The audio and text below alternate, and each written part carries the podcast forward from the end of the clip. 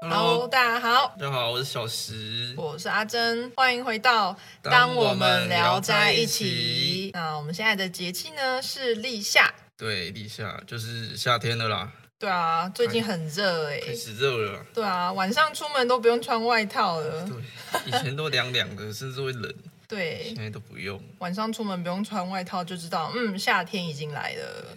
对，那现在的时辰呢是未时，那蜘蛛箱刚插下去吼。嗯，对那小石，我们今天要分享什么故事呢？啊。先讲故事之前，我先问你啊，嗯，好，你是有听过十八铜人吗？有啊少林寺的。由十八铜人知道。那你会不会好奇，为什么没有十八金人或是银人之类的、啊？金人银人，对啊这我就没有听过。你说金银铜吗？对，那什么东西呀、我跟你讲，其实金人是有的。金人吗？金人在哪里啊？金人在英雄联盟里面，你是说把人就是英雄变成金色那个对效被果啊无吗？敌就不会被打到了那个装备。啊，银人呢？隐忍就跟我再来要讲的故事有关。哦，那是什么故事？哦我要我今天要分享的故事是生孽，生孽对，吗？孽是孽子，啊，就是生呢？你生很是什么坏，生就是生的，生人哦。对 OK，就好。是阴生嘛。哦，银生，所以银人吗？对 OK，好，今天会有一个做坏事的生人这样。好，好，那故事是这样，有一个姓张的人，他死了。然后他就去见阎王，可是阎王看了生死簿，阎王不是都有一个生死簿嘛？对啊，对啊。他看了之后才发现，哎，啊都没有这个人啊，然后就鬼差才说，哦，是鬼差抓错了，然后阎王就很生气，就把鬼差训了一顿，哦，然后就这之后张某就要回家了嘛。然后走到一半，张某就想说：“哎，啊，我好不容易都来到地府了，就是我想要趁这个机会参观一下阴曹地府。”嗯，然后因为鬼差就一直说不行嘛，可是鬼差因为他是抓错人在先的嘛，所以他怎么熬都熬不过这个张某，所以就只好答应。然后就走到一半的时候，在远远看到一个人，他大腿被穿孔，然后倒吊在一个倒吊在树上，倒吊在树上对吗？，而且他是一个和尚。和尚。然后近看之后才发现，哎，这个人是张某的哥哥。然后他就张某就赶快问问他哥，哎，我哥是犯了什么错啊？为什么要这样子被对待？然后鬼差就就回答回答张某说，因为这个人做了和尚啊，可是却用化缘化到的那个钱，就是香油钱，类似那个东西，嗯嗯然后拿来到处吃喝嫖赌，就是什么坏事都拿来做。嗯嗯，所以才用这个刑罚来惩罚他。那想要脱离这个惩罚呢，就是要让他的哥哥自己去忏悔。嗯，然后之后张某就醒了，他就复活了，然后他就赶快去到他哥出家的那个寺庙看，然后看到那个景象跟在地狱一模一样。一模一样、哦。对，，也所以他是倒吊，然后倚靠在墙上，然后他的腿上有两个大脓疮，就是很恶心这样。嗯，然后一直血流，然后他问他哥为什么你要倒立在墙壁上，然后他哥就说这样子比较舒服。会吗？这样会比较舒服吗？可能会吧，就是血流流不过去。哦哦，了解。然后，然后张某就赶快在跟他哥说他在地狱遇到的事情，然后张某他哥就吓到，所以之后就就比其他佛尚，他就戒色戒财了，然后也比其他的和尚还要更认真的诵经，一心向佛。那果然半个月之后就好转了很多，然哦，后他哥也受了戒，之后也不再沾染这些吃喝嫖赌的事情。嗯，那这就是这个故事。就是感觉就是说，人们作恶的时候，总是能想着要逃脱制裁啊，说想尽办法想要逃离那个惩罚。对，对啊，谁知道呢？那个姓张的下地狱之后，看到了他哥哥就是被处罚的景象。对啊，就是小心啊，做坏事的人上天都有在看呢、啊，对不会放过任何一个做坏事逃不掉的了人啦。对，你们都逃不掉。 那其实这让我想到，嗯，我们现在大学生呢、都有一个共同的童年回忆，叫阿林师吧？对，阿莲师对啊，那时候有哦就是骗做一财个骗色，教育宣导啊，骗财骗色的要小心。对，那其实说到这边呢、我们可以提到之前有一个新闻，就说中部呢有一个女大生，她参加学校的一个佛学的社团。嗯对，那其实这佛学社团呢、啊就感觉就是表面上就是念佛嘛，但是呢，这新闻他就爆出说，这个女大生她认识了江姓的指导老师，就在佛学社团里面这个老老师，师哦对老师哦。然后她这个女大生呢，她在二零一八年的时候，她跟江姓的这个男老师，她商讨，然后搬到她的一个叫金舍的地方居住。金色，，对，军社就是感觉就是一个佛嘛，就是学佛的人都会有一个像一个格这样子，然后在里面可以嗯修行修炼、嘛修行这样子。然后金色是干嘛用的？金色干嘛用的？对，金色干嘛用的？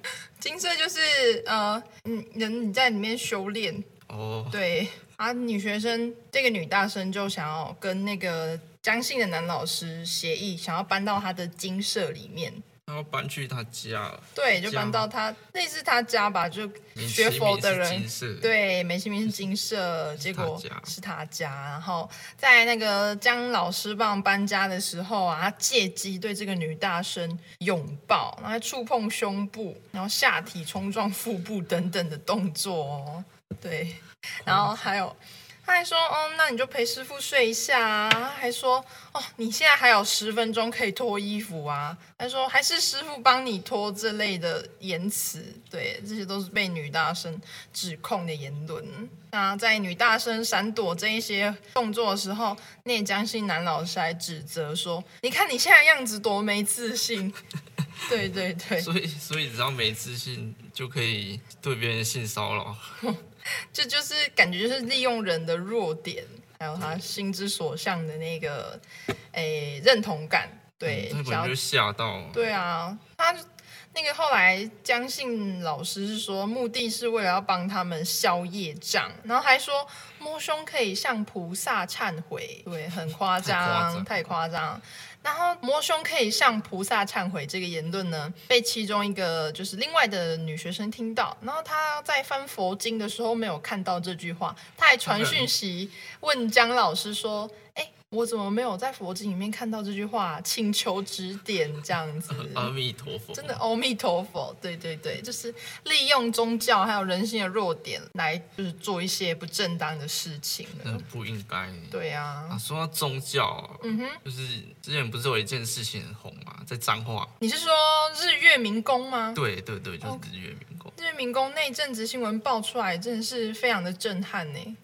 那他也是做一堆犯法的事情，就是对啊，啊，日月民工是这样，有一个人，他他怀疑他在读高中的儿子吸毒，哎然后把他带去那个灵修园，那在彰化叫做墨园，然后就被里面的教主虐打致死了。啊，对对对，那不是还说他是为了帮他儿子戒毒才这样惩罚他的吗？他他还骗骗那个说是吸毒死掉的，结果后来结是发被发现说是因为凌虐跟营养不良造成这对没个错嗯高中生死亡的那。你知道他营养不良？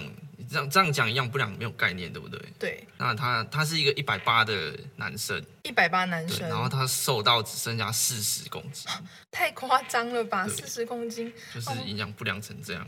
但其实听这个新闻，至少就是多少身为父母的人听到，应该都很心疼吧。就是为什么会有人愿意对自己的亲生儿子啊，或是说亲生子女这样对待，就只为了一个一个就是教这样子。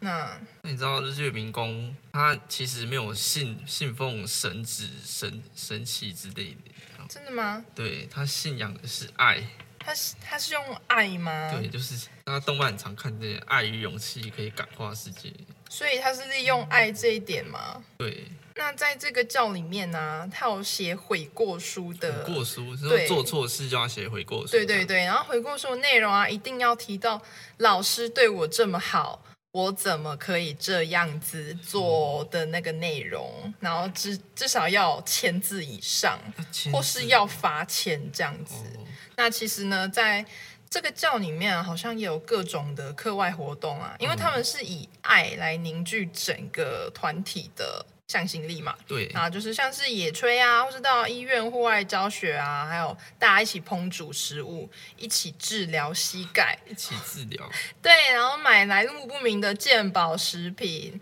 就大家都会有一些广播啊，地下广播电台不是都会贩卖一些什么健保食品啊，什么顾膝盖啊、顾头脑，哦对对对，大家都一起买，然后感觉好像嗯，你需要我也需要，然后就会自然的培养出如胶似漆哦了解的好感情。我 对我有对听对过他们啊，他们就是他们会揪团一起去嘉义的某一间妇产科医院，嘉义的某些对妇产科医院，对男妇生产女生科都去吗？对，不管男女都去，怎么会这样？他们会一起去吃，他们一定要把那个医生开的药物给吃光。哈，是每个礼拜吗？对，每个礼拜，哈，怎你么知这道样健子？保资源就这样被浪费掉了，那也是蛮夸张的欸、对啊吧、那那其实，在 PTT 上面呢、我有看到一则，就是三立主播嗯，伊妹尔，就是伊妹尔，对，她本名叫你说杨杨伊伊妹妹，对对对，她分享了一个就是采访一个呃受害者朋友的呃经经历这样子，她嗯受访者表示啊，就是。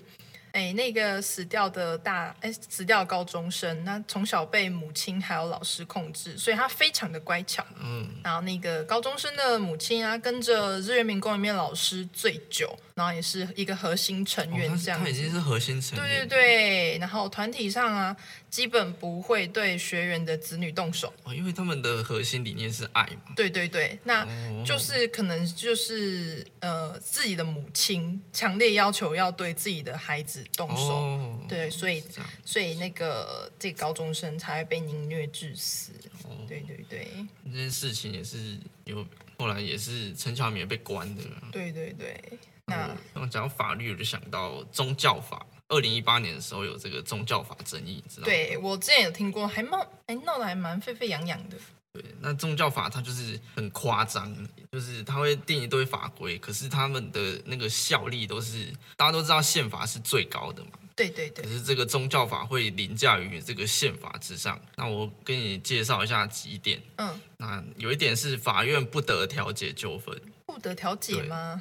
因为他们有个原则叫做圣俗分离，嗯，所以说政府你不可以介入我们的教务，就连法院啊呢、也不可以调解或是干涉我们的宗教信仰。嗯，或是我们的教制啊、传统组织，或是我们的人事任免这样。对。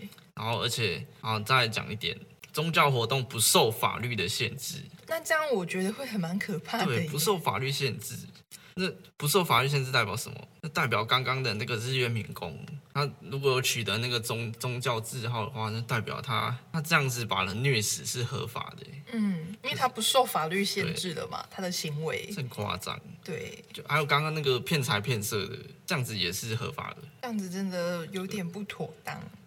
然后还有一点就是就业与就业与就学歧视合法化，嗯，什么意思？就是如果这间公司啊，或是学校要你信奉基督教才才可以来上上课或是上班，一定要信奉我们的宗教，你才可以来我们这边上班。那这样真的是非常的歧视哎，啊就是等同说这也你违就反是对啊，违反一个就是自由、对啊，人身自由的人身感自觉。由。然后他会剥夺儿童的自主权，他是就是在说父母可以决定儿女的十六岁以前要信奉什么教。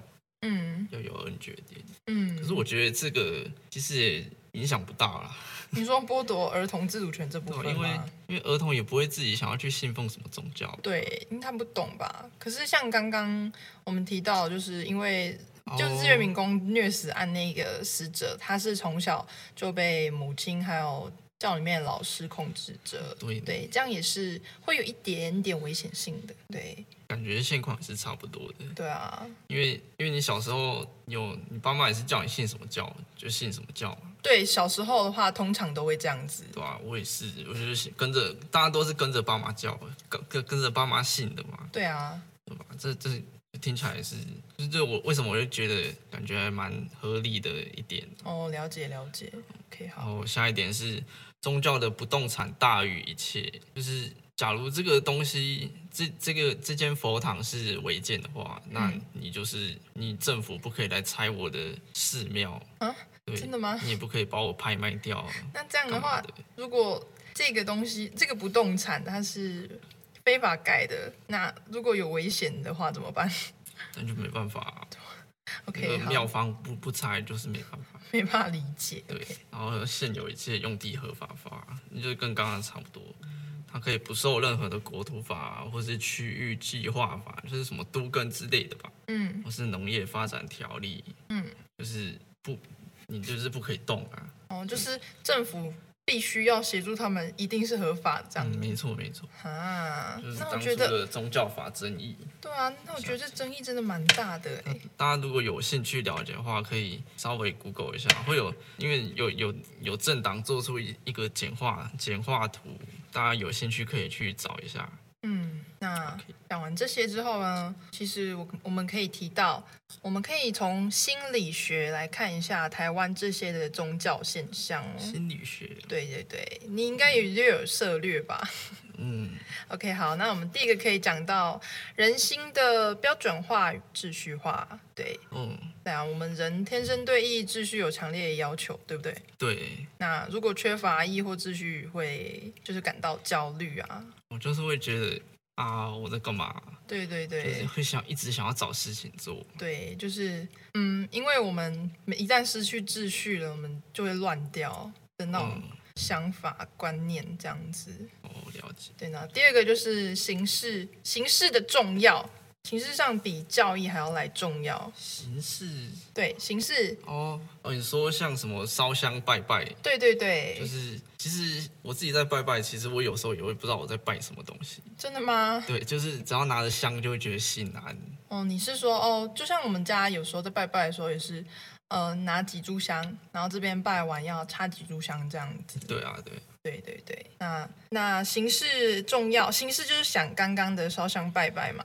嗯，对，那教义的话就是在这些教上面的一些意义，那就是好像跟形式比起来就没那么重要了。只要有的拜就好了。对对对，那接下来呢？第三点，人心通常都是偏向简单的方向，对，哦人心向简。那其实这可以举例从有一些广告啊，像三十天立即减肥，你应该有看过吧？就是哦就是在看到某一会些网页旁边会出现的就广很想告要。点进去之对类对的。对，或是三个月速成美语，就是说啊，这么简单，那么短时间内就可以达到哦嗯成效。对对对，像呃这些的话，就是举例说，宗教活动中啊，常常贩售一些违反科学常识的物品。哦我知道，我知道，我知道。就是我之前有去上一个也是类似宗教的课程，嗯嗯，然后他在他就在里面卖，看起来是白开水而已。可是他说这个喷一喷可以驱邪，驱邪对，吗？而且而且他还搭配那个手机可以下载 APP，啊，这个真的吗 APP 好你酷拍照哦，它就会给你套一些滤镜，会看到一点脏东西。嗯然后那边那个人就是说，你喷这个水啊，这些脏东西就会不见，嗯嗯嗯，对那感觉就是骗人的听起 APP 来啊很。荒谬啊。有点荒谬哎、可是我觉得你有你有听过呃发财水吧？对就，是矿泉水啊那些，那那些的话，我是都觉得还好，因为有些发财水就是让人家喝心安的，过年逢年过节都会送个一两罐这样子。对啊，对啊，对，好。那第四点呢，就是我们人心里会有一个有一个崇拜偶像的诶、心理心理现象想，要跟着一个人学习，这对样，对对，想要跟着一个人，跟着大师啊对，跟大着师上人这样子。听起来就很厉害。对对对，因为我们当我们失去一个方向的时候啊，就会想要寻求一个安全的庇护。嗯，对，这样子感觉会有一些很心安的感觉。对，然后就会跟着那些崇自己崇拜的人走了。对，那哦那这个就是紫衣神教嘛，对啊，师子意神教父嘛，嘛师师傅其，实师傅长得也蛮帅的，你不觉得吗？我觉得还好呢。反正我自己是觉得他会有一些特质，我想要让人去崇拜他，这样， 哦，所以他的信徒也蛮多的。那其实跟心理现象薄弱也是蛮有关系的啦。对啊对啊，那其实呢，呃，人的寂寞啊，或是孤独感，这些都是正常的。那我们可以透过消费啊，透过花钱，还说你今天参加活动，甚至参加刚刚我们所提到的宗教，来消除这一些感觉，那都没有关系。但是呢，今天你只要一篇的。当那个团体啊开始对你限制很多嗯啊，人身自由啊，限制你说你只能来这边，你不能亲近你家人，这边才是你唯一的家，那我觉得就要应该要这样就很注意夸一张点，对，就很夸张的。好，那节目差不多了，那我在这边跟大家提几项教育部儿童性侵害防治纲列举性侵害防治策略。那第一点就是拒绝不适当的要求。嗯对，我们要我们要懂得说不，对啊，这个我就想到有一个迷因，迷因就吗？很多人不是都在拍影片说，刚刚有一个陌生人说，你让我摸个屁股，我就给你一个棒棒糖。嗯、对对对对，然后这个人就会拍影片跟大家说嘛，对然后到影片最后再突然拿出那根棒棒糖吃，对， 我好像有看过对，，就是就是跟间接跟大家讲说，对我给他摸屁股了。对，那其实像这种就是要跟他拒绝，不可以接受。真的要拒绝哦那。第对，二个就是仔细察言观色，你觉得不对，觉得不太对劲，那你就离开，不要留着。对。然后第三个，如果伤害发生，那你要赶快找到安全的地方。嗯，对，听起来有点老生常谈了、对啊，但是这些都是最重要的。然后第四点就是，如果真的发生的话，那你要保持现场的完整，就是让警察来采证、收集证物这样。对，对，因为有很多事件就是很多线下的事件，就是因为证物不足，然后没有达没有达成这样，对，没有像是那办法个进行下一步的办案。方失行知道。对，对啊，那个那个性侵害的那个人就最后就是因为证物不足，然后无罪这样。嗯那方世清已经自杀了，就是嗯，有点为为他默哀这样。对，那第五点就是接受医疗，接受医疗解决性病、怀孕、受伤等等问题，然后也是方便取得验伤单，才可以方便提出控诉这样，嗯然后接受专业人员的协助，了解身心创伤这些的之后的处理。那第六点就是要记住歹徒的特征，通报警方这样。对，好，那就是一定要勇敢，然后内心记得要坚定一点。没有错，对，好，那今天节目到这边喽。如果大家喜欢我们的话，可以到我们的 Podcast 或是我们的 IG 粉丝团追踪、按赞。对，那记得给我们五星评价。对，那有什么意见或是想和我们交流，朋友欢迎私讯我们的粉丝专业哦。耶、那么大家拜拜，大家拜拜。